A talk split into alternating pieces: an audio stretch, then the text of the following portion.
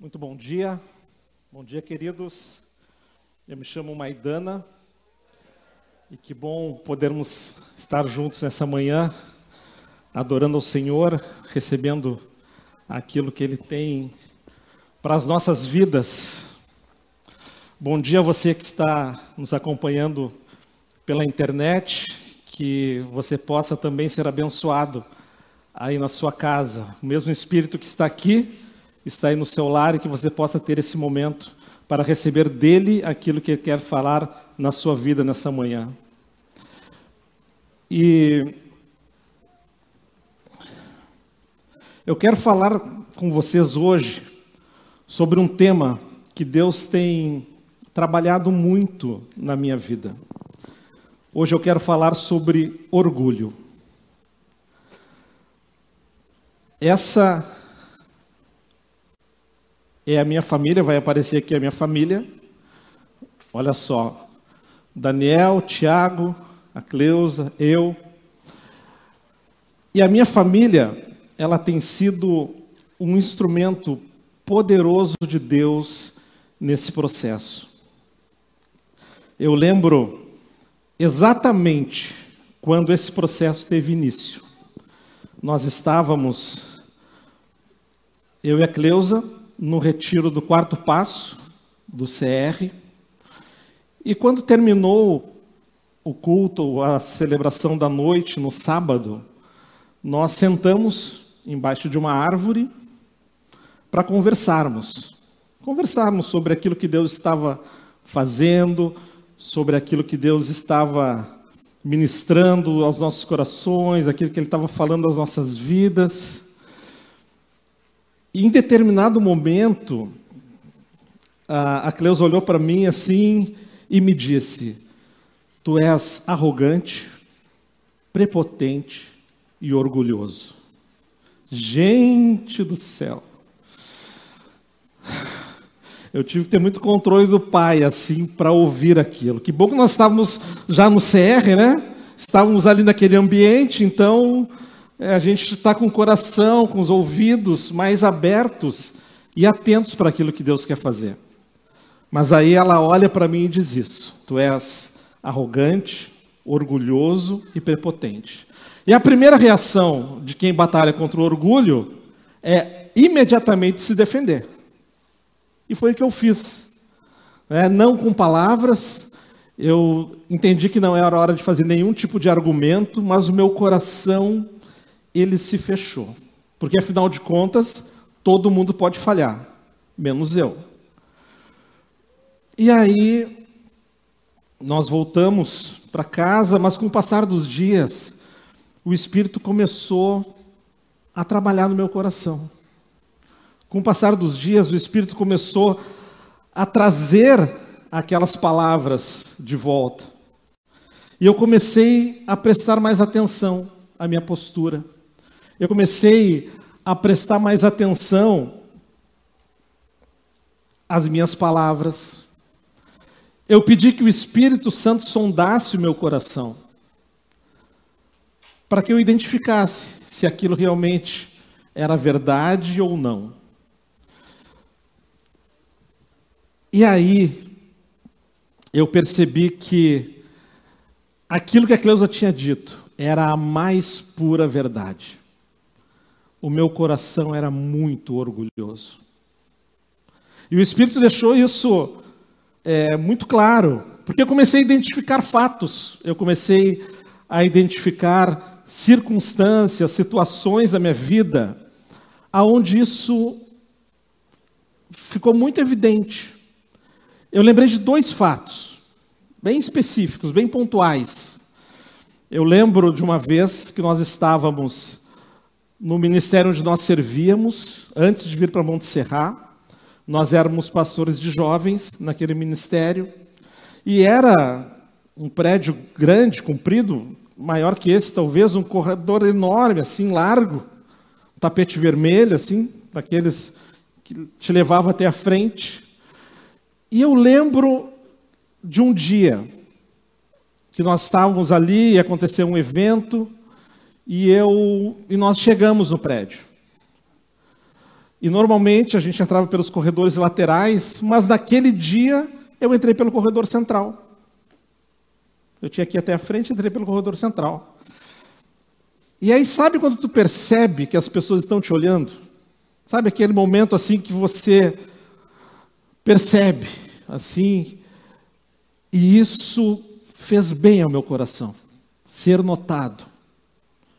Pá, isso. E eu, naquele momento, claro, não identificava isso. Mas depois que a gente viveu aquela experiência do CR, isso veio à minha mente. E o Espírito disse: Lembra daquele dia? Pois é, aquela tua postura foi uma postura extremamente orgulhosa. E de fato, aquilo fez um bem para o meu ego danado. E aí eu lembrei de outra circunstância, agora já aqui na Monte Serra. Talvez alguns lembrem, aqueles que estão aqui há mais tempo. Nós tínhamos uma dinâmica de culto e eu apoiava assim na logística, na organização. Nós usávamos rádios assim intercomunicadores, então sempre movimentando indo um lado para o outro. E o Espírito imediatamente, imediatamente não, em algum momento o Espírito me lembrou daquele fato que eu narrei para vocês tempo atrás. E aí o Espírito disse: Olha, está chegando naquele momento perigoso de novo que tu está gostando de ser notado. E aí eu procurei o Tércio e disse, Tércio, eu, eu creio que eu vou ter que parar de fazer isso que eu estou fazendo, porque isso não está fazendo bem ao meu coração. E aí o Tércio é, me tirou desse, dessa posição, desse lugar, e aí esse processo continua e Deus vai é, mostrando posturas, vai mostrando atitudes que ratificavam essa realidade. E mais uma vez, Deus foi misericordioso comigo. Mais uma vez, Deus usou a vida da minha amada esposa. As esposas, gente, elas nos salvam. Deus usou a vida da minha esposa para me chamar a atenção para algo que eu não estava conseguindo enxergar. Que o orgulho que havia no meu coração era apenas a manifestação visível de algo que, que era muito mais profundo, de algo que estava enraizado de uma forma mais profunda na minha vida. Insegurança, medo da exposição, a necessidade de preservação da autoimagem, eram coisas que estavam abaixo da camada do orgulho e que eu não estava conseguindo ver. O orgulho era apenas a ponta de um iceberg, com uma parte completamente submersa e invisível. O mais recente capítulo dessa jornada aconteceu quando este livro caiu na minha mão. Humildade a beleza da santidade. Humildade, a beleza da santidade. Ele está disponível ali. Ele, estava, ele está disponível ali na IBMS Store. Nós estávamos numa célula, logo depois do Dia das Mães, Martinha estava na nossa célula, e eu perguntei para as pessoas o que elas estavam lendo, e ela comentou que estava lendo esse livro. Achei interessante. Logo depois, numa reunião, o Tércio comentou sobre esse livro também. Aí a Cleusa comprou o livro. E aí o livro ficou lá em cima da mesa, ficou na estante, voltou para a mesa, ficou circulando. Até um dia que eu resolvi pegar esse livro e ler. E é um livro muito profundo. É um livro que coloca, colocou um pouco mais de luz sobre este tema tão importante. E é sobre isso que eu quero falar com vocês essa manhã. Como Deus tem trabalhado na minha vida em relação ao orgulho. E eu quero te convidar para lermos o texto de Filipenses, capítulo 2. Vamos ler do versículo 5 até o versículo 8. Filipenses, capítulo 2, versículo 5 até o versículo 8.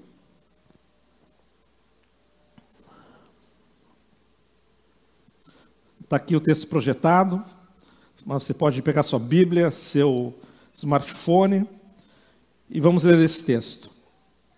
Seja a atitude de vocês a mesma de Cristo Jesus, que, embora sendo Deus, não considerou que o ser igual a Deus era algo a que devia pegar-se, mas esvaziou-se a si mesmo, vindo a ser servo, tornando-se semelhante aos homens, e sendo encontrado em forma humana, humilhou-se a si mesmo e foi obediente até a morte e morte de cruz. Vamos orar novamente? Deus, obrigado, Pai, pela tua palavra que nos confronta. Obrigado pela tua palavra, Senhor, que traz à nossa consciência circunstâncias que nem, nem nós nem imaginamos muitas vezes, Pai. Mas que nessa manhã nós possamos, a partir da administração do teu espírito em nossas vidas, sermos confrontados com posturas arrogantes, orgulhosas e prepotentes no nosso coração, Pai.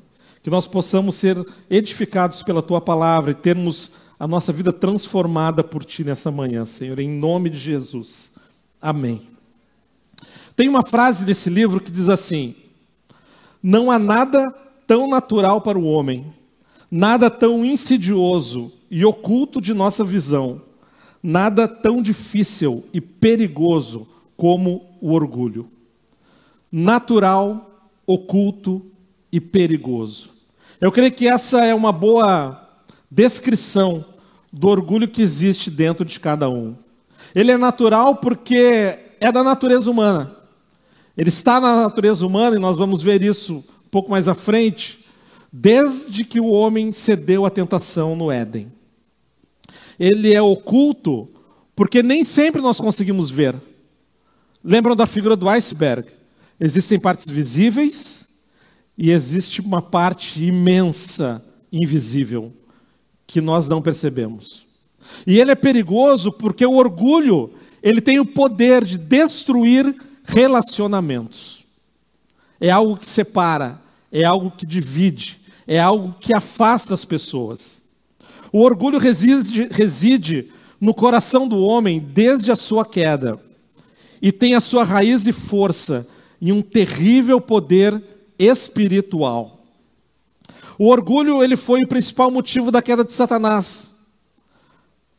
E a gente vai ver os textos sobre isso.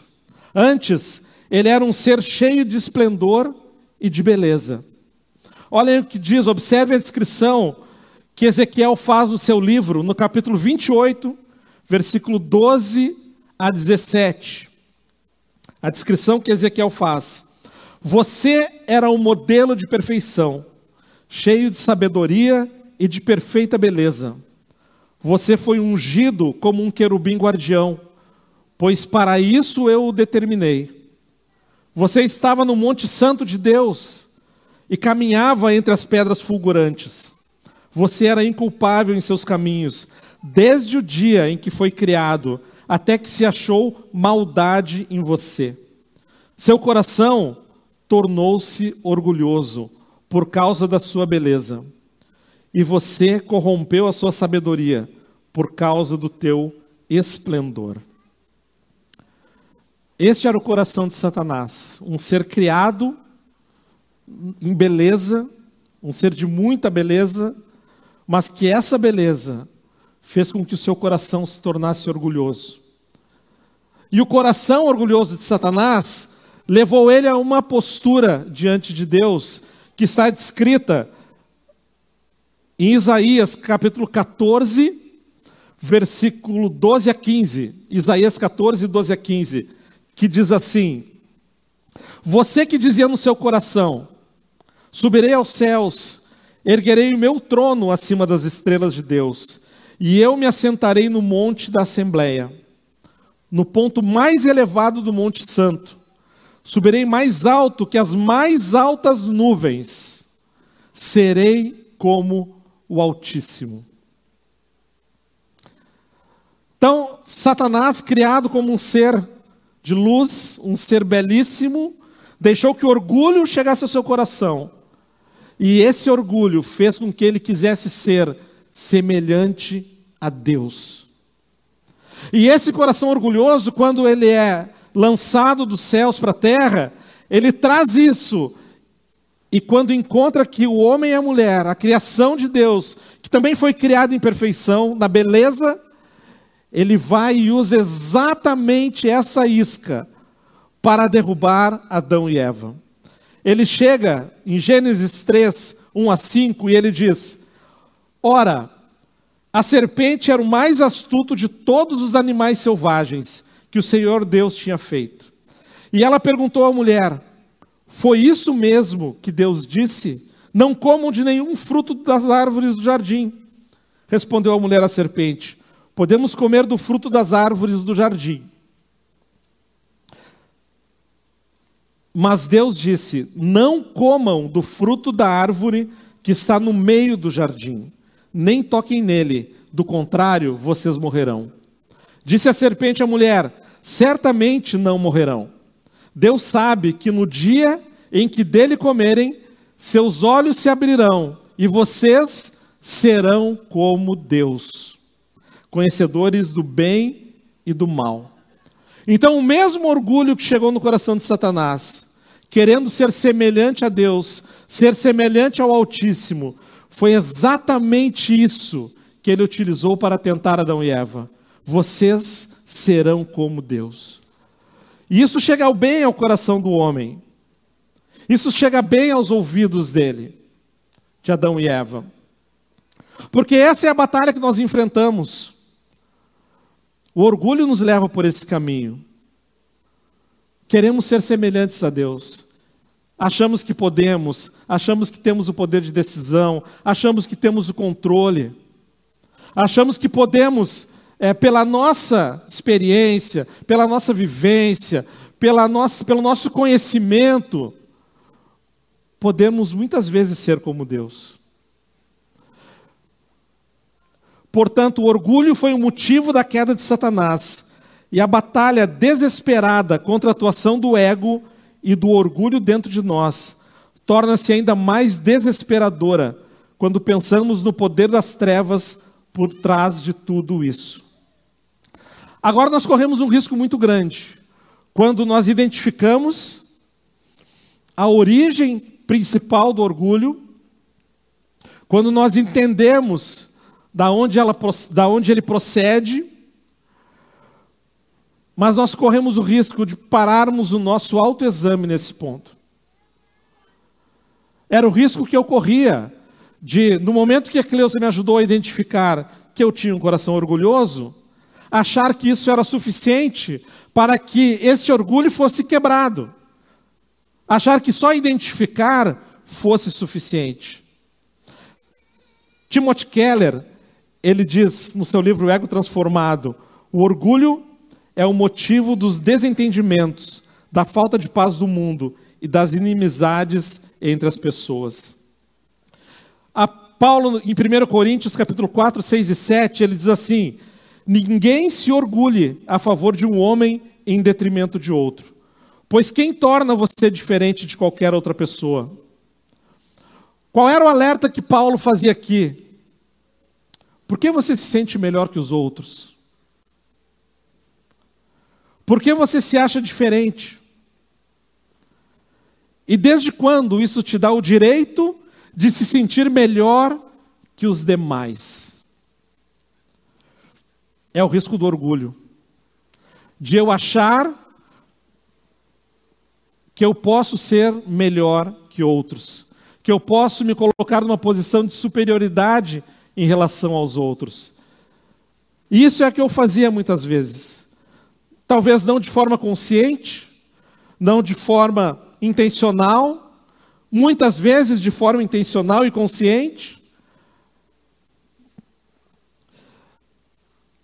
Eu me lembro das inúmeras vezes que a Cleusa, minha amada esposa, como eu disse, sempre me salvando, ela me dizia: essa é forte. Por que você casou? Você não precisa de ninguém você se basta. Gente!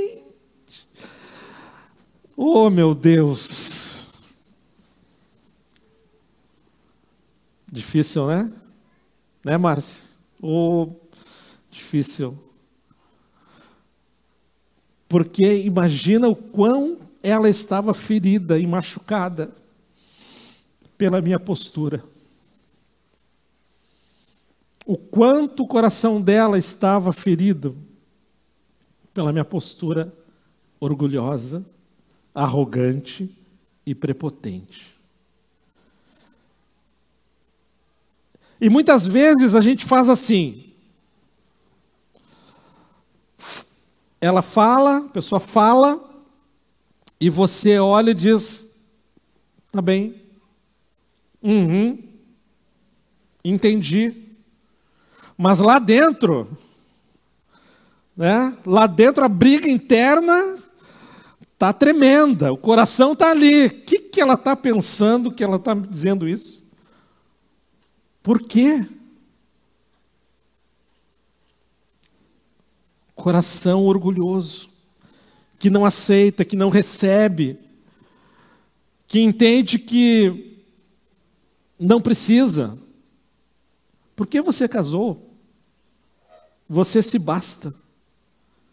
Deus. E eu pedi a misericórdia do Senhor. Eu pedi a misericórdia do Senhor. Que processo difícil. O que ela não sabia, e nem eu sabia, é que aquilo que ela estava vendo, o orgulho, era apenas a ponta de um iceberg que tinha uma parte submersa. A minha postura era um meio de proteção para as minhas inseguranças. O medo de não corresponder às expectativas. Ah, essa era tal, talvez a maior. Expectativas que nem sempre as pessoas colocavam sobre mim, mas expectativas que eu mesmo criava sobre mim. E aí, quando eu crio essas expectativas, Olha que loucura, que insanidade isso. Eu me preocupo em não frustrar essa expectativa para as pessoas. Mas quem disse que elas têm essa expectativa sobre mim? Eu me colocava isso. De não ser aprovado. Lembra, nós falamos isso na célula. O medo de não ser aprovado. O medo de falhar a admissão da vulnerabilidade. Inseguranças que faziam criar uma área de proteção e que tinha no orgulho a sua principal expressão. E quando o Espírito me trouxe isso à consciência, essa realidade, eu comecei a viver esse processo de ser liberto destas inseguranças e entender que quebrar o orgulho na minha vida não era algo que eu conseguiria fazer pelo meu esforço.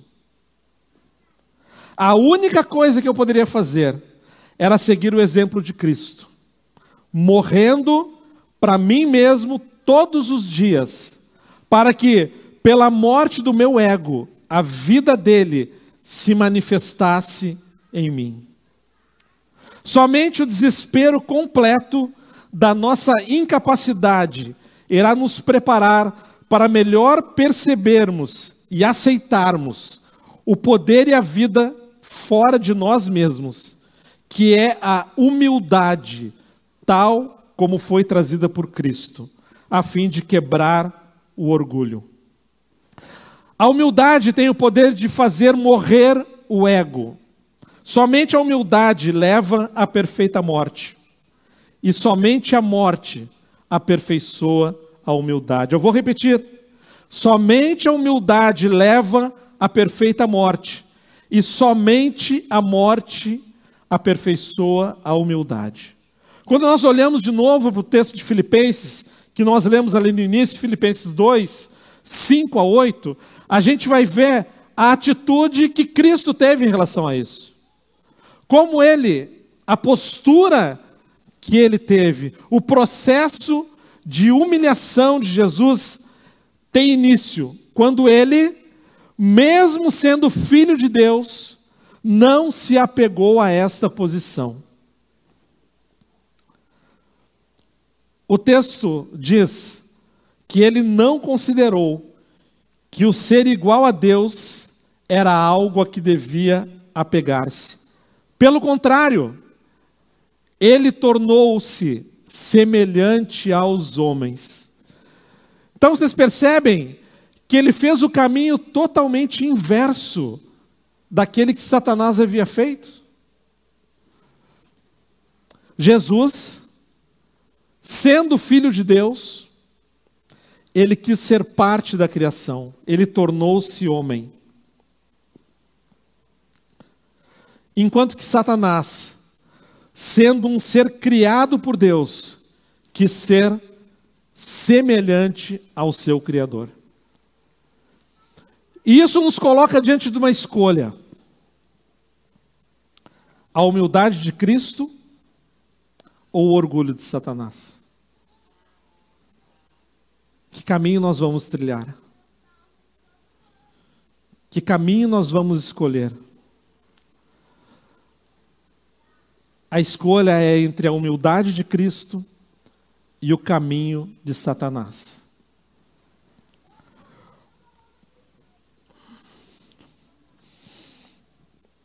Jesus, ele se humilhou e tornou-se obediente até a morte. Na morte, ele deu a maior e mais perfeita prova de ter desistido de sua vontade em prol da vontade de Deus para a sua vida. Na morte, Jesus desistiu de si mesmo. Humildade que leva à morte, morte que gera humildade.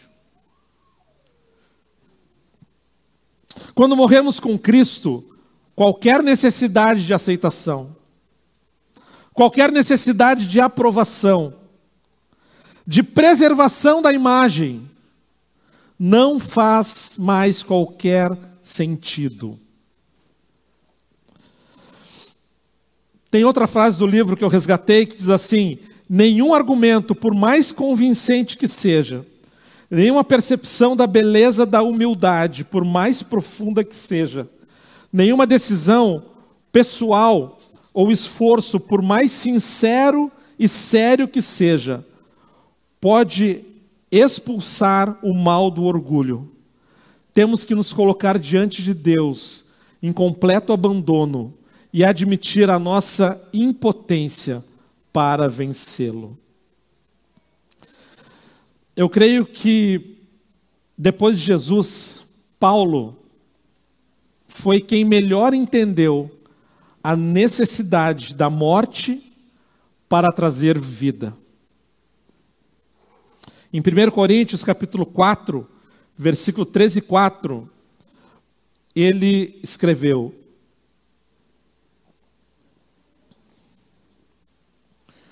Pouco me importa ser julgado por vocês ou por qualquer outro tribunal humano. De fato, nem eu julgo a mim mesmo. O Senhor é quem me julga. Essa postura, ela pode ser interpretada como uma postura arrogante de Paulo. Né? Quando a gente lê isso, né, a gente pode olhar e dizer: nossa, que cara arrogante. Como assim ninguém julga ele? E quando a gente começa a ler com atenção e quando a gente começa a deixar o Espírito trabalhar no nosso coração, a gente consegue perceber aquilo que ele queria dizer. A autovalorização, ele estava, todavia, o que ele estava dizendo é que não importava o que os outros pensavam sobre ele. Mas o interessante é que não importava nem mesmo o que ele pensava sobre ele. Não é só o que os outros pensavam, mas é o que ele mesmo pensava sobre ele, não importava. A autovalorização de Paulo, sua autoconsideração, a sua identidade não estavam ligados ao veredito ou à apreciação das, do que as pessoas pensavam sobre ele. Importava apenas o que Deus pensava sobre ele. A identidade de Paulo estava intimamente ligada à identidade de Cristo, como ele registrou em Gálatas, capítulo 2, versículo 20, que diz assim: Fui crucificado com Cristo. Assim, já não sou eu quem vive, mas Cristo vive em mim. Paulo foi um grande homem, uma importância gigante para a igreja do primeiro século. Sua liderança era inquestionável, assim como sua confiança. E mesmo assim, lá no livro de 1 Timóteo 1,15, ele afirmou que ele era o principal dos pecadores. Paulo, que disse que não importava o que pensavam sobre ele ou o que ele pensava sobre si, admitia ser o principal dos pecadores.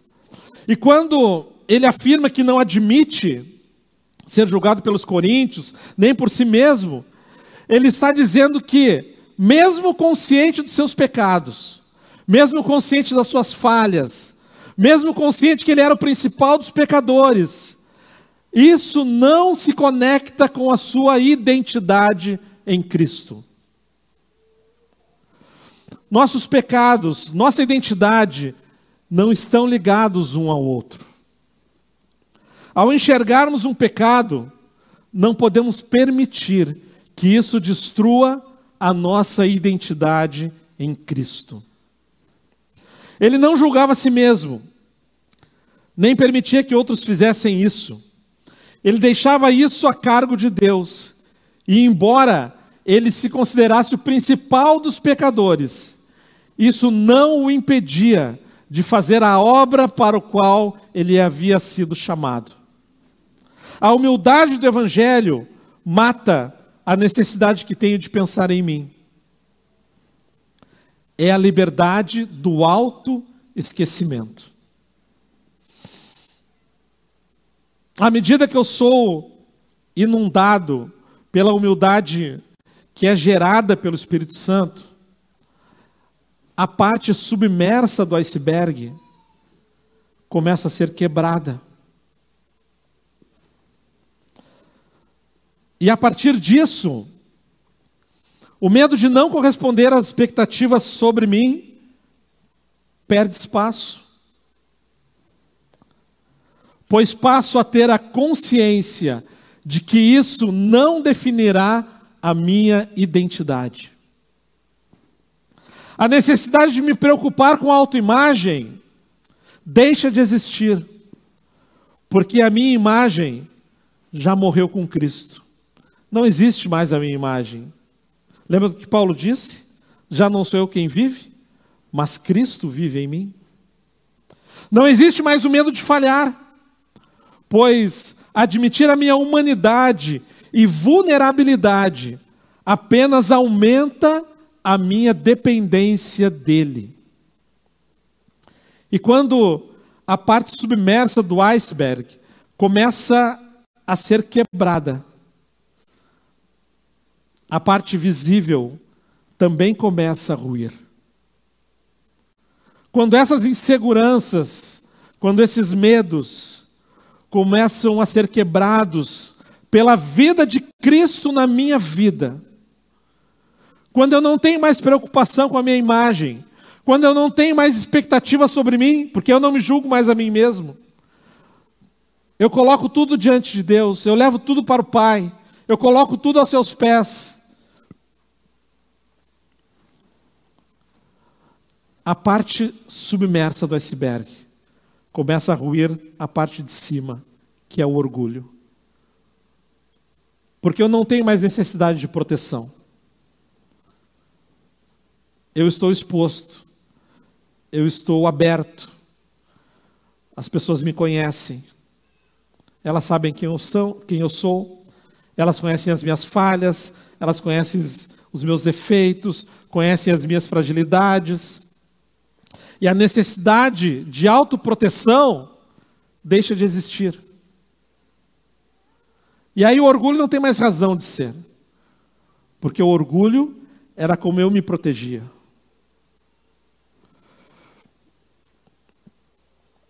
Como nós podemos morrer para o ego? Nós precisamos entender que a morte do ego não é a nossa obra.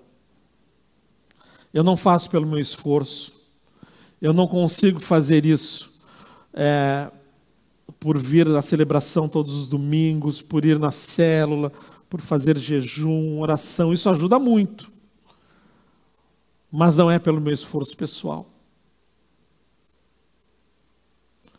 Meu processo foi um processo que começou pelo Espírito, através da vida da Cleusa. Quando ela me confrontou naquela noite, lá no CR, e me disse aquilo, um soco. Três palavras que mexeram comigo. Mas eu agradeço a Deus até hoje por aquela noite, porque foi lá que começou esse processo. Foi lá que o Espírito começou a trazer ao meu coração essas verdades. E como vocês podem ver, é um processo que está acontecendo ainda. Ainda estou vivendo e olha, acho que até Cristo voltar, ou até eu morrer, ele vai estar acontecendo. Porque, ou coisa difícil que todo dia quer voltar. Todo dia o orgulho quer dar sinal. Todo dia eu batalho contra isso. Todo dia eu batalho. Para não deixar que isso tome o meu coração. Não é obra nossa, é uma obra de Deus em nossas vidas. A partir do reconhecimento que eu sou um discípulo de Jesus lutando contra o pecado. Sim, sou um discípulo de Jesus lutando contra o pecado todos os dias. E que preciso morrer para o meu eu todos os dias, para que Cristo viva em mim. A partir do reconhecimento desta minha batalha contra o orgulho, eu fico imaginando quantas pessoas eu feri. Eu fico imaginando quantas pessoas eu machuquei com palavras, com atitudes ao longo da minha vida. Algumas reparações ainda são possíveis. Algumas reparações eu já comecei a fazer, já fiz, outras não são mais, por circunstâncias diversas. Mas tem algo que está no meu alcance e que é possível fazer. Me arrepender, em primeiro lugar. Me arrepender. Me arrepender diante de Deus, constrangido pelo Espírito Santo, de que isso foi algo, é algo na minha vida, que eu preciso lidar todos os dias e me arrepender desse pecado. E pedir perdão para Deus por cada uma dessas atitudes, sejam conscientes ou não. Também quero fazer um pedido público de perdão. Há pessoas que estão me ouvindo, pessoas que podem estar em casa me ouvindo, fazer esse pedido público de perdão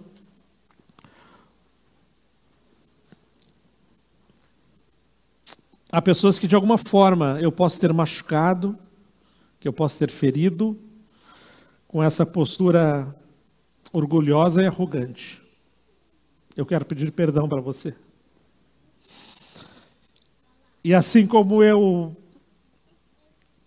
alcancei graça diante do Pai, meu sincero desejo é que você derrame graça sobre a minha vida.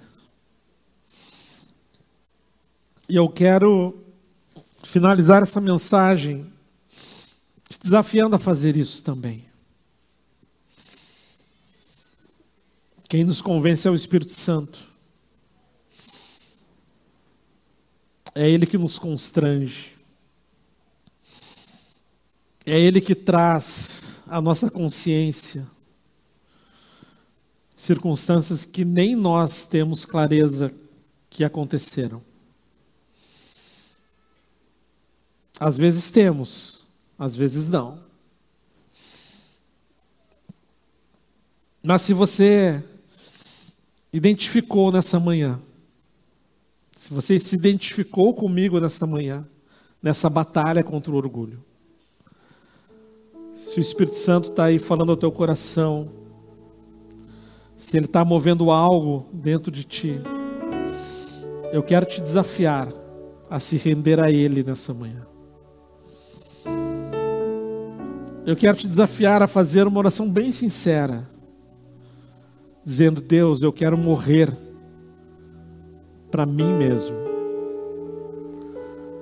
Eu quero morrer para a minha vida. Eu quero morrer para o meu eu. E quero ser inundado pela tua vida e minha vida. Para que não seja mais as minhas ideias, para que não seja mais as minhas decisões, para que não seja mais o meu coração orgulhoso, arrogante, prepotente, mas que seja um coração humilde na presença do Senhor. Um coração que se rende a Ele, um coração que reconhece que em nós não há capacidade, um coração que reconhece que o nosso esforço pessoal é um coração que não vai nos levar a lugar nenhum. Mas que o Espírito Santo nessa manhã esteja falando ao teu coração. Que a palavra esteja falando ao teu coração. Que o Espírito te ajude a identificar posturas, atitudes, ações, coisas que você precisa reparar, caminhos que você precisa fazer de volta, pessoas que você precisa procurar, perdão que você precisa alcançar.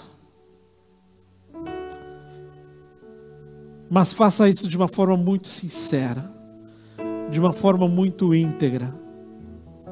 Primeiro diante de Deus, a quem nós não conseguimos nos esconder. Diante dele, renda o teu coração, para que ele possa te alcançar com a graça que ele tem para nós. Agora me vem a imagem do filho pródigo, daquela postura que ele teve de querer viver a sua vida, de pegar seus bens, coração orgulhoso. E aí, quando ele retorna, talvez alguns de nós já tenham lido aquela passagem dizendo: agora o pai tem que pegar e enquadrar. Não. O pai estava esperando de braços abertos para acolher o seu filho. Estava pronto para recebê-lo. É exatamente isso que ele quer fazer nessa manhã. Ele está de braços abertos para te acolher. E eu quero orar com você. Vamos ficar em pé. Eu gosto muito de uma expressão que o Leandro usa. Não espera a expressão, a oração do microfone. Faz a tua oração diante do Pai agora. Pede a Ele perdão. Se você identificou algo na sua vida.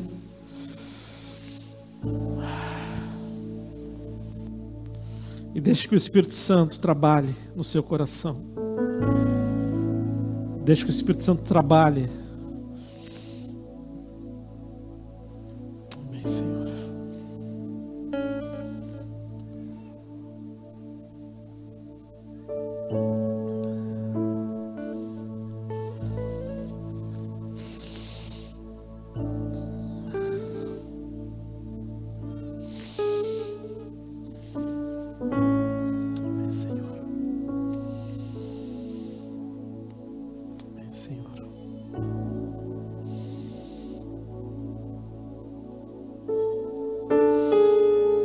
Deus, obrigado pela tua presença em nossas vidas, Pai.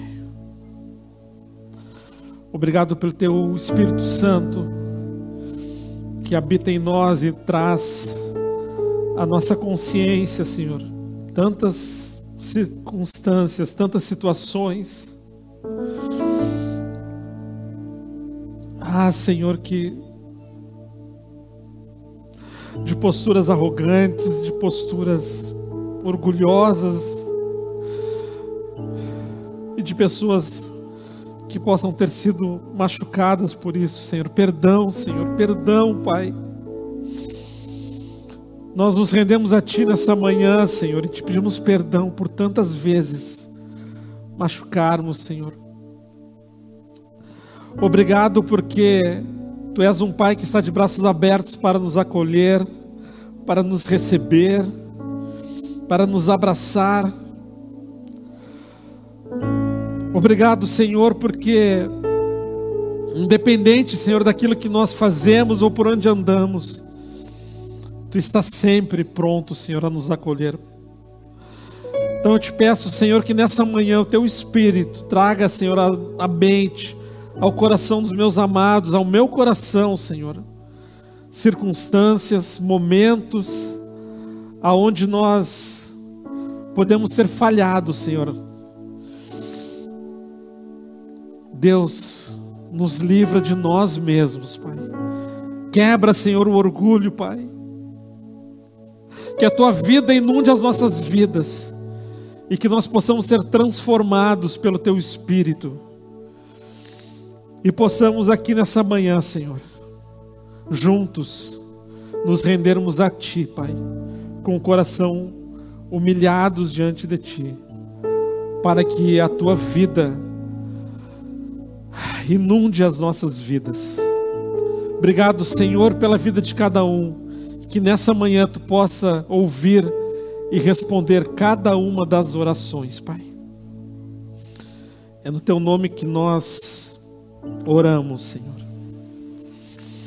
Amém. Se você fez essa oração pela primeira vez, está pela primeira vez aqui neste lugar, você é muito bem-vindo. Nós queremos te acolher com todo o amor de Cristo que Ele tem derramado sobre nossas vidas. E nós queremos manter esse contato com você. Então, aí na cadeira tem uma ficha se chama integração. Ela tem alguns itens que você pode marcar se você tomou uma decisão por Jesus hoje. Então você pode pegar esse cartão, marcar. Se você quer ser batizado, nós teremos batismo, você pode preencher aqui também. Então pode fazer uso dessa ficha e deixar aí registrados seus dados para que a gente possa fazer contato com você. Deus abençoe.